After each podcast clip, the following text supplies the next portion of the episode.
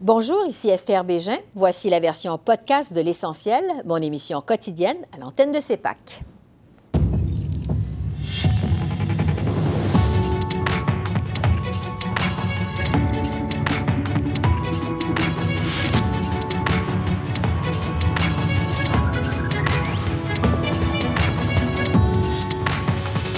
Ce soir, nouvelle révélation sur l'ingérence chinoise. La pression monte sur le gouvernement Trudeau.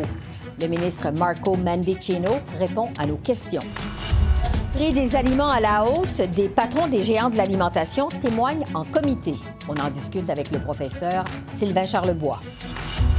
Et négociations sur le contrat de la centrale électrique Churchill Falls. À quoi s'attendre du bras de fer Québec-Terre-Neuve? On fait le point avec Pierre-Olivier Pinault, spécialiste des politiques énergétiques au HEC Montréal. Bonsoir, Mesdames, Messieurs. La pression continue de monter pour Justin Trudeau dans le dossier de l'ingérence étrangère. Selon un nouveau reportage du réseau Global, le premier ministre a été informé des intentions de la Chine de favoriser des candidats aux élections de 2019 et de 2021. Cette fois, les allégations proviennent euh, de rapports du Bureau du Conseil privé et du Comité secret sur la sécurité nationale. Le premier ministre a donc été talonné à ce sujet par son adversaire conservateur lors de la période des questions à la Chambre des communes. Les services de renseignement ont averti euh, le bureau du premier ministre pendant la campagne de 2019 que l'un, au moins un de ces candidats libéraux était impliqué dans un réseau d'ingérence étrangère. Est-ce que ce candidat fait partie maintenant du caucus ou du cabinet du premier ministre? Oui ou non? Honorable Premier ministre. Comme moi-même et la conseillère à la sécurité nationale l'avons déclaré l'automne dernier, nous n'avons aucune information sur des candidats fédéraux ayant reçu de l'argent de la Chine. Euh, et c'est toujours, la question, toujours le cas aujourd'hui. Pour réagir, je retrouve le ministre de la Sécurité publique, Marco Mendicino. Bonsoir, Monsieur le ministre. Bonsoir. Bon, d'abord, sur ces nouvelles révélations du réseau Global, ces deux notes préparées par des hauts fonctionnaires qui suggèrent que le premier ministre Trudeau avait été informé dès 2019 que la Chine finançait secrètement des candidats aux élections canadiennes. Est-ce que ça devient de plus en plus difficile pour le premier ministre Trudeau de dire qu'il n'était pas au courant?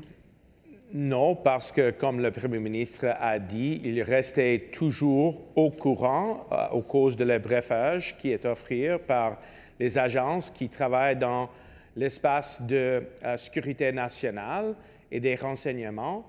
Et ça, c'est une des questions que la rapporteur spéciale vont examiner et nous sommes très anxieux d'avancer le processus de la nomination de cet individu un individu avec les qualifications, avec l'expertise pour naviguer toutes les complexités dans euh, l'espace de sécurité nationale, pour avancer une option et puis le, gouvernement vont le respecter. Oui, on va y revenir dans un instant, Monsieur le ministre, sur ce poste de rapporteur spécial, parce qu'on parle, entre autres, je reviens sur ces notes, euh, ces révélations du réseau Global. On parle, entre autres, d'une note qui a été préparée par le Conseil privé et qui date de janvier 2022, donc c'est assez récent quand même, et qui était destinée à, à être lue par le premier ministre Trudeau. Est-ce que c'est quand même accablant pour le premier ministre? Écoute, le Premier ministre euh, a dit euh, qu'il recevoir des, des brafages, euh, comme, comme tout le gouvernement, sur des enjeux qui touchaient sur la sécurité nationale, y compris des menaces causées par l'ingérence étrangère. C'est une fonction et une responsabilité de le gouvernement et nous toujours collaborer avec nos fonctionnaires qui travaillent dans une manière indépendant, non partisan. C'est très important de souligner ça parce que cet enjeu n'est pas partisan. Oui. Euh, M. Trudeau qui continue euh, de dire qu'il n'a jamais été informé du financement par la Chine euh, de candidats aux élections. N'empêche, il y a le chef de l'opposition officielle, Pierre Poilievre, vous le savez, qui accuse M. Trudeau de travailler contre le Canada et dans les intérêts d'une dictature étrangère. Quand même, ces accusations de M. Poilievre, ça va, loin. Qu'est-ce que vous répondez à ces accusations de Pierre Poilievre? Mais je pense que M. Poiliev et les conservateurs font des grands efforts de caractériser cet enjeu dans une manière qui est hyper euh, partisane. Ce n'est pas bon pour nos institutions, ce n'est pas bon pour euh, rassurer tout le monde qu'il qu a des, confiances dans nos institutions, institutions, y compris les élections. Euh, par contre, sur le côté de le gouvernement, qu'est-ce qu'on avait déjà fait? On avait créé le comité de parlementaires. C'est un comité qui compris tous les partis qui est reconnaître dans les chambres de communes. On a créé un bureau de l'OSSN, ou NCIRA. Et euh, finalement, on a créé deux panels, et c'est un panel qui compris des euh, fonctionnaires qui travaillent dans une manière indépendante, non partisane, professionnelle, qui a confirmé que les deux élections étaient justes et libres. Donc, ça, c'est le ton et le, le, le, de le dialogue qu'il faut suivre dans cet espace. Oui. Euh, revenons maintenant euh, justement sur ce que votre gouvernement a annoncé au début de la semaine, ce rapporteur spécial pour déterminer la marche à suivre dans le dossier de cette ingérence euh, étrangère. Évidemment, c'est loin de satisfaire les partis d'opposition aux communes qui continuent de demander une enquête publique. pourquoi ne pas avoir décrété justement une enquête publique immédiatement? Parce que n'importe quel forum on va choisir, un, euh, si c'est une euh, commission publique ou un examen euh, indépendant, il faut suivre tous les principes qui gardent les principes de sécurité nationale. Il faut protéger les personnes qui travaillent dans cet espace. Il faut protéger le tactique, la technologie. Ça, c'est la façon qu'on protège pas seulement les institutions, mais même tous les, les Canadiens et Canadiennes. Euh, et cet individu, individu il, faut, euh, il, faut, choisir une personne avec l'expertise, il faut choisir une personne qui est respectée euh, par, par, tous et, et, on va engager avec l'opposition. Et j'espère que les conservateurs vont stopper leur tactique de, de caractériser cette issue comme une issue, issue qui est partisane. Ce n'est pas bon pour la confiance dans nos institutions. Avant de parler de la nomination de ce rapporteur comme tel, euh, vous dites que vous voulez, les libéraux, faire toute la lumière sur cette affaire d'ingérence étrangère. Pourtant, il y a des députés euh, libéraux qui ont organisé une obstruction hier pour empêcher l'opposition d'appeler Katie Telford, qui est la directrice de cabinet du premier ministre, à témoigner sur cette question. Est-ce que les, les, députés de votre caucus veulent vraiment aller au fond des choses? Parce que plusieurs se posent quand même la question. Dans mon avis, euh, notre gouvernement, nous avons toujours euh, fait des efforts d'élever euh, le niveau de transparence. Et j'avais déjà offert des exemples, par exemple le comité des parlementaires, où tous les partis travaillent ensemble sur, cette, ce sujet-là de la sécurité nationale. Et je veux offrir un autre exemple de la collaboration de ce comité des parlementaires qui a écrit des recommandations un là-dessus est sur la création d'un bureau de coordinateur pour combattre euh, l'ingérence étrangère. Et ça, c'est une des initiatives qu'on a annoncées plus tôt cette semaine dans mon ministère. Donc, oui, il y a, il y a des exemples où les partis peuvent travailler ensemble euh, grâce à les nouveaux instruments, les nouveaux outils, mm-hmm. les nouveaux comités des parlementaires. Et ça, j'espère, est la manière et le chemin qu'on peut continuer. Parlons de la nomination de ce rapporteur spécial. Euh, bon, on ne sait pas encore qui ça va être. Il y a toutes sortes de spéculations, ce qui est tout à fait normal, euh, sur la colline parlementaire à Ottawa. Le premier ministre euh, Trudeau s'est engagé à consulter les partis d'opposition, mais quand même, c'est M. Trudeau qui va avoir le dernier mot. Est-ce que ce rapporteur spécial va être vraiment indépendant? Oui, vraiment. Euh, et c'est nécessaire. C'est nécessaire parce que je comprends que les Canadiens sont préoccupés avec des questions sur euh, nos institutions, euh, y inclure nos élections.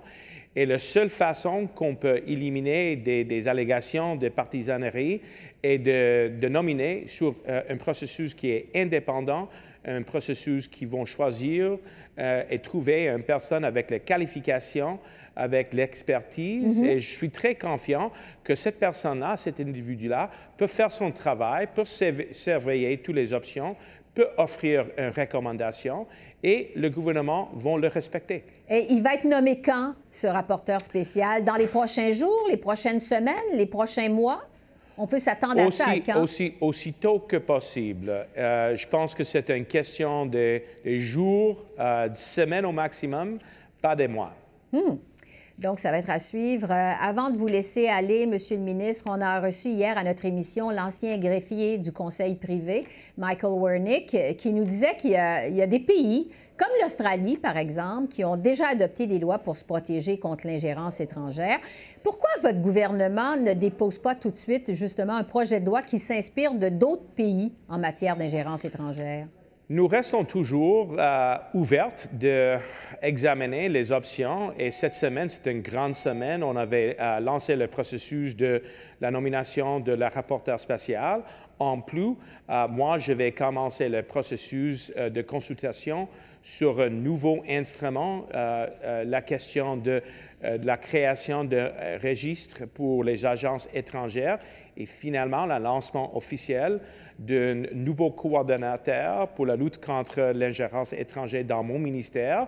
Et oui, euh, il y a un grand espace pour une conversation nationale pour explorer euh, des autres options, mais mm-hmm. toujours dans une manière qui est transparente toujours dans une manière qui met la lumière sur ce euh, sujet-là, parce que c'est très important que les Canadiens et Canadiennes restent confiants dans leurs institutions et inclure nos élections. On va continuer à suivre ce dossier qui n'a pas fini de faire des vagues, visiblement, à Ottawa.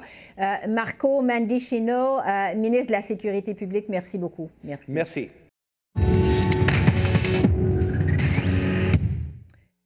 Les PDG et présidents de Loblaw, Metro et Empire ont témoigné aujourd'hui devant le comité permanent de l'agriculture et de l'agroalimentaire de la Chambre des communes qui se penche sur le phénomène de l'inflation alimentaire. Le NPD veut savoir pourquoi le coût des aliments demeure aussi élevé et exige plus de transparence sur les méthodes de fixation des prix. Nous avons des familles qui ont du mal à, nourrir leurs enfants dans ce pays, dans un pays du G7. Ces gens se tournent vers vous et voient que vous enregistrez des bénéfices records. Les bénéfices des supermarchés ne sont pas la cause de cette inflation. J'en discute avec Sylvain Charlebois, qui est directeur euh, du laboratoire euh, de sciences analytiques en agroalimentaire de l'Université d'Alhousie. Bonsoir, professeur Charlebois.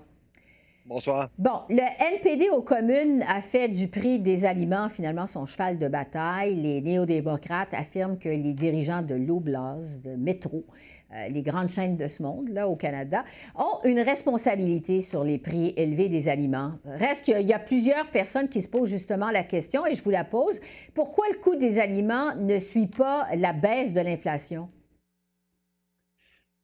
Parce que, en fait, c'est un phénomène mondial. Hein. D'abord, le Canada a un des taux euh, d'inflation les plus bas au monde, à 10,4 présentement. Euh, il y a, au sein du G7, il y a seulement euh, les États-Unis et le Japon qui ont un taux plus bas.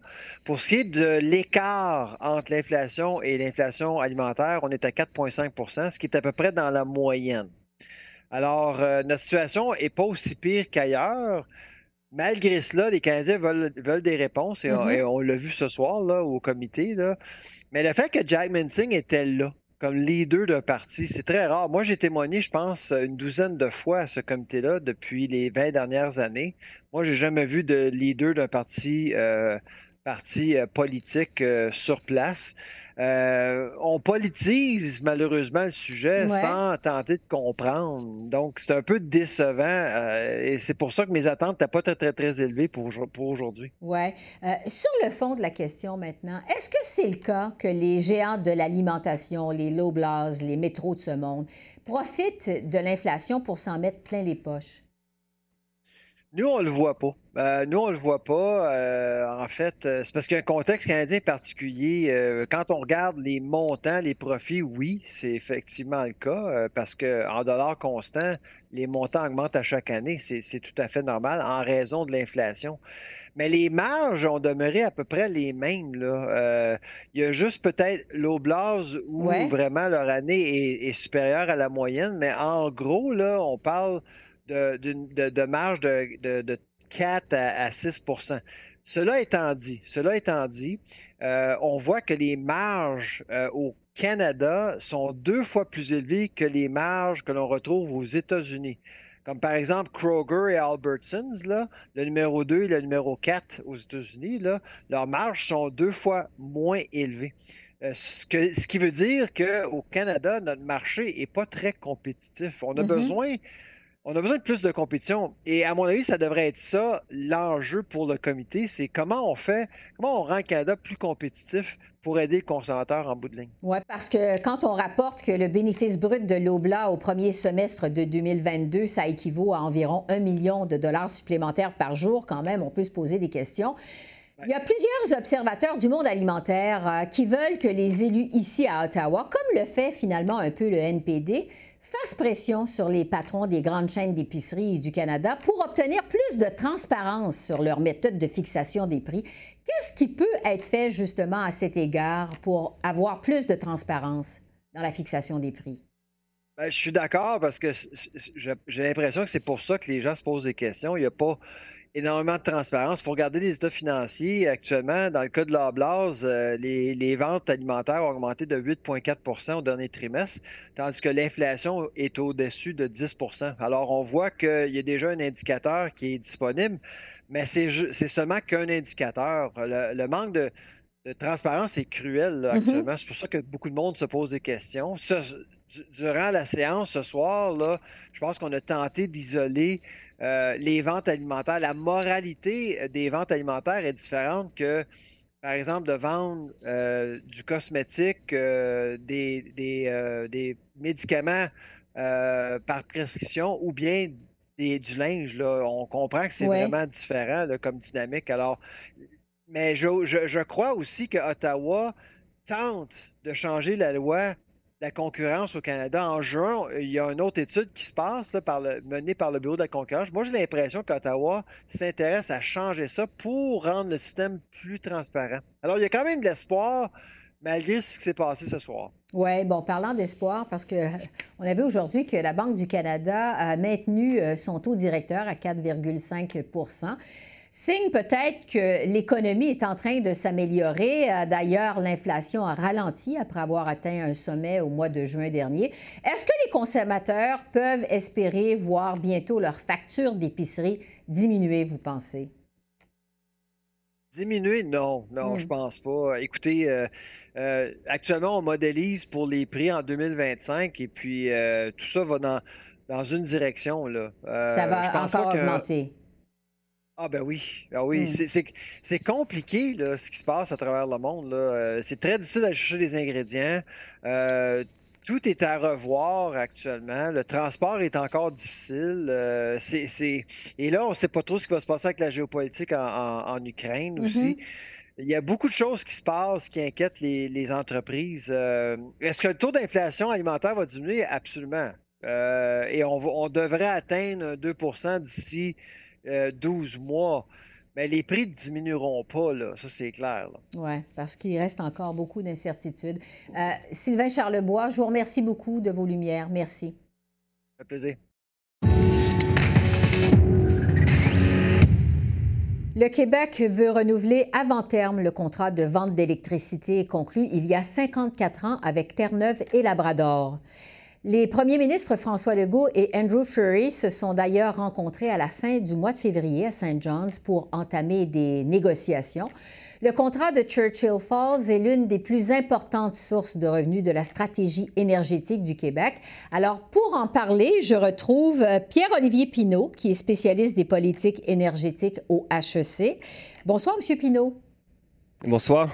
Alors, le premier ministre Legault espère donc renouveler euh, dès maintenant le contrat de la centrale électrique Churchill Falls. C'est un contrat qui vient à échéance en 2041. Il faut dire que le rapport de force a quand même beaucoup changé entre les deux provinces. Je vous demanderai d'abord comment vous évoluez, vous voyez évoluer les négociations entre Québec et Terre-Neuve et Labrador?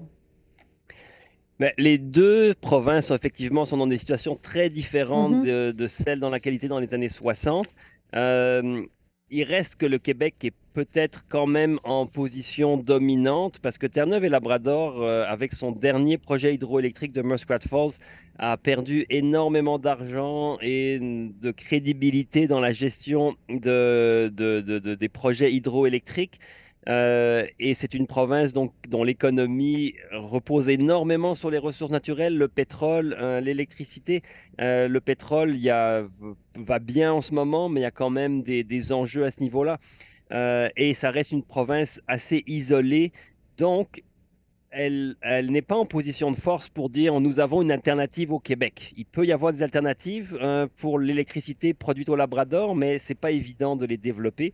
Le Québec, de son côté, a vraiment plus que besoin, euh, plus que jamais besoin de cette électricité-là, et donc euh, est dans une situation de dépendance. Donc ça ne met pas le Québec en position de force, mais malgré tout, le Québec est en position géographique toujours très intéressante par rapport au Labrador et peut quand même avoir accès à des alternatives. Ça ne serait pas une catastrophe complète si le Québec n'avait plus accès à ces 30 TWh d'énergie. Oui.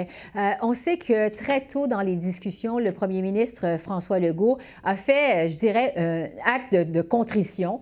Il a reconnu que le contrat qui a été signé il y a 54 ans, c'était une mauvaise entente pour, pour Terre-Neuve. Ça a été d'ailleurs un irritant majeur entre les deux provinces pendant des décennies. À quel point le Québec a tiré avantage de ce contrat? Écoutez, tous les ans, bon an, mal an, c'est environ un milliard de dollars de profit que le Québec tire de ce contrat-là. Euh, c'est très simple, on achète 30 TWh à 0,2 cents le kilowattheure et on revend ce kilowattheure à 4, 5, 6 cents sur les marchés américains. Donc euh, entre 0,2 et 4, 5, 6 cents, il y a une marge de profit euh, énorme qui donne grosso modo un milliard de dollars de profit pour Hydro-Québec. Hmm. Donc sur une, euh, plus de 40 ans, mais ça fait beaucoup d'argent que le Québec a euh, tiré de ce contrat-là. Oui, on dit que ça recommence, euh, ça représente en fait 14% de la puissance installée d'Hydro-Québec. à quel point ce contrat avec Terre-Neuve et Labrador, c'est important pour l'économie du Québec? Alors, c'est important parce que ça amène des revenus euh, significatifs. Ceci dit, toute l'énergie euh, qui est importée du Labrador au Québec est grosso modo réexportée aux États-Unis.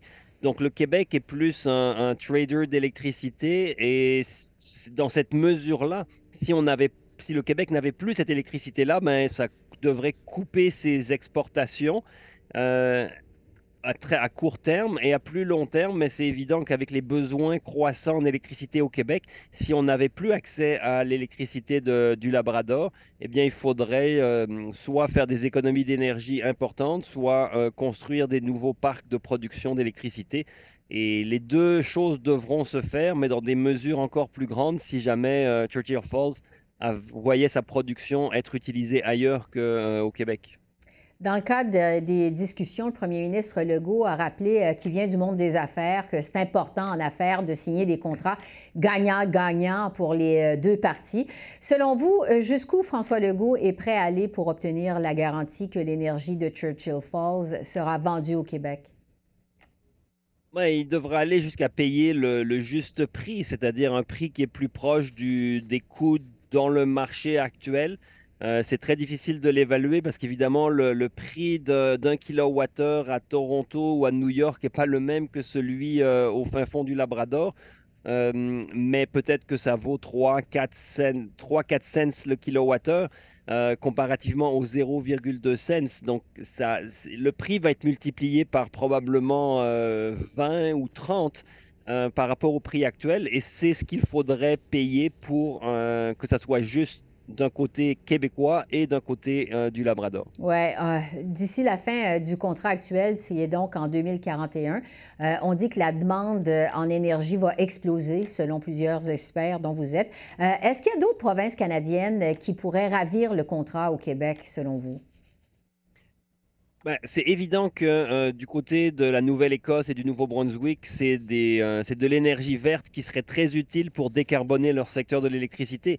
Euh, ça demanderait des infrastructures de transport très importantes pour amener l'électricité jusqu'en Nouvelle-Écosse et au Nouveau-Brunswick, mais elles pourraient être intéressées à négocier justement un accès, un meilleur accès à cette énergie-là, ce qui leur éviterait la construction d'éoliennes et de projets solaires qui pourraient s'avérer difficiles.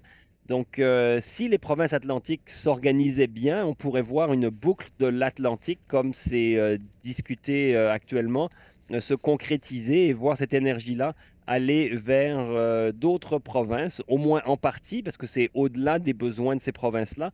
Mais euh, ça ne serait pas complètement impossible d'imaginer la Nouvelle-Écosse et le Nouveau-Brunswick euh, prendre cette électricité. Hmm. En tout cas, c'est un dossier qu'on va certainement continuer à suivre, ces négociations.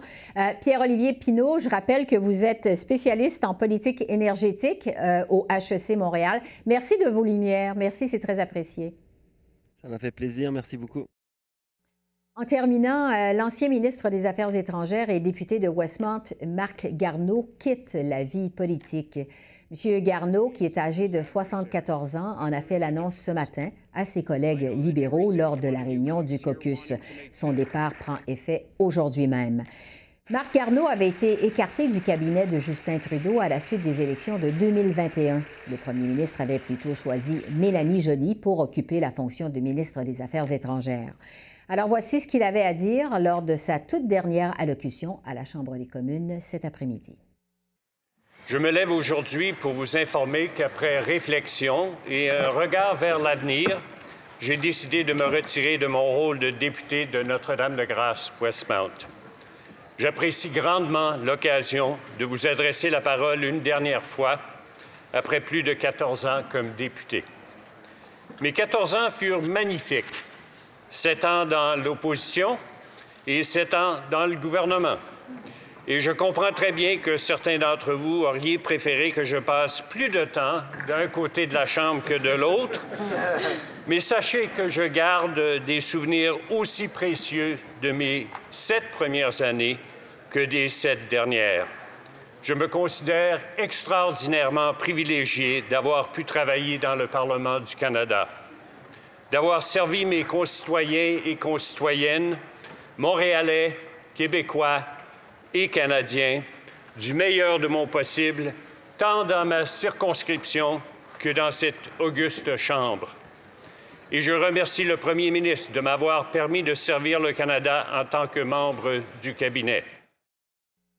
Alors voilà, c'est comme ça qu'on a vu l'essentiel de l'actualité de ce mercredi 8 mars sur la colline parlementaire à Ottawa. Esther Bégin qui vous remercie d'être à l'antenne de CEPAC, la chaîne d'affaires publiques par câble. Je vous souhaite une excellente fin de soirée et je vous dis à demain. Au revoir.